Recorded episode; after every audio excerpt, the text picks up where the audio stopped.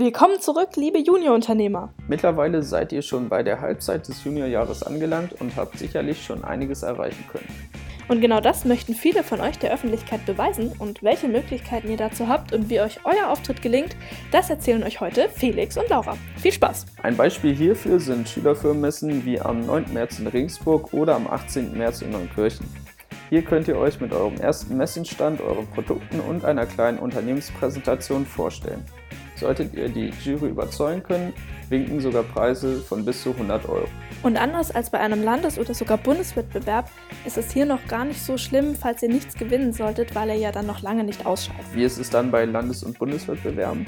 Also der Sieger des jeweiligen Landeswettbewerbs darf sein Bundesland auf dem Bundeswettbewerb im Bundesministerium für Wirtschaft und Energie in Berlin vertreten aber kein Landeswettbewerb ohne Anmeldung. Die Ansprüche an eure Bewerbung unterscheiden sich eigentlich immer je nach Event. Die entsprechenden Kriterien könnt ihr bei der Projektmanagerin, bei dem Projektmanager eures Bundeslandes erfragen. Dessen Kontaktmöglichkeiten stehen auf der Website des Juniorprogramms. Während die Anmeldung für eine Schülerfilmmesse natürlich relativ einfach ist und euch wahrscheinlich kaum Zeit und Aufwand kosten wird, werden zu den Landeswettbewerben nur die zehn Schülerfirmen eingeladen, die die beste Anmeldung einreichen. Ausschlaggebend hierfür sind euer Geschäftsbericht und eine ordentliche Buchführung.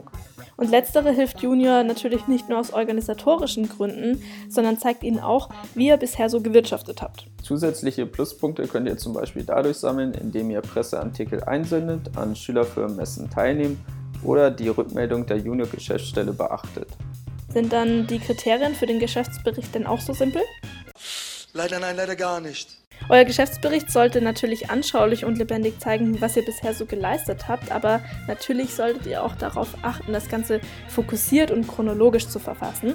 Denn jeder, der euer Unternehmen nicht kennt, sollte den Geschäftsbericht ja leicht verstehen können. Ihr könnt euch das Schreiben des Geschäftsberichtes enorm erleichtern, indem ihr die Aufgabe auf zwei, maximal drei Personen beschränkt. Denn dadurch kommt ihr nicht unbedingt in die Situation, dass ihr euch zu lange an einem Satz oder einem Absatz aufhaltet und so möglicherweise viel Zeit verliert. Prädestiniert für diese Aufgabe sind hauptsächlich Schüler, die schon Erfahrungen in der Schülerzeitung sammeln konnten oder die einfach nur gut in Deutsch sind. Bei der Bewertung wird natürlich auch auf die Kreativität und euren Ideenreichtum geachtet und deshalb bietet es sich an, das Layout so zu gestalten, dass es auch zu eurem Unternehmen passt. Auch hier könnt ihr euch schon durch Authentizität von der Konkurrenz abheben und so bei der Jury besonders punkten. Und die ganzen anderen Kriterien, wie welche Schriftart verwenden wir oder welche Abstände müssen wir einhalten, die findet ihr, wenn ihr einfach in die Google-Suchleiste Junior Landeswettbewerb Kriterien eingibt. Da sich in Dokumente wie im Geschäftsbericht relativ schnell Fehler einschleichen können, sollten am Ende auf jeden Fall nochmal externe Personen drüber lesen, zum Beispiel euer Schulpate oder vielleicht sogar euer Deutschlehrer. Sollte die gesamte Anmeldung fertig sein, könnt ihr diese an Junior schicken und mit etwas Glück habt ihr dann bald die Einladung zu eurem Landeswettbewerb im Postfach. Bis zum eigentlichen Wettbewerbstag kommt dann höchstwahrscheinlich die intensivste Zeit des ganzen Projekts, weil es gibt einfach so viel zu erledigen.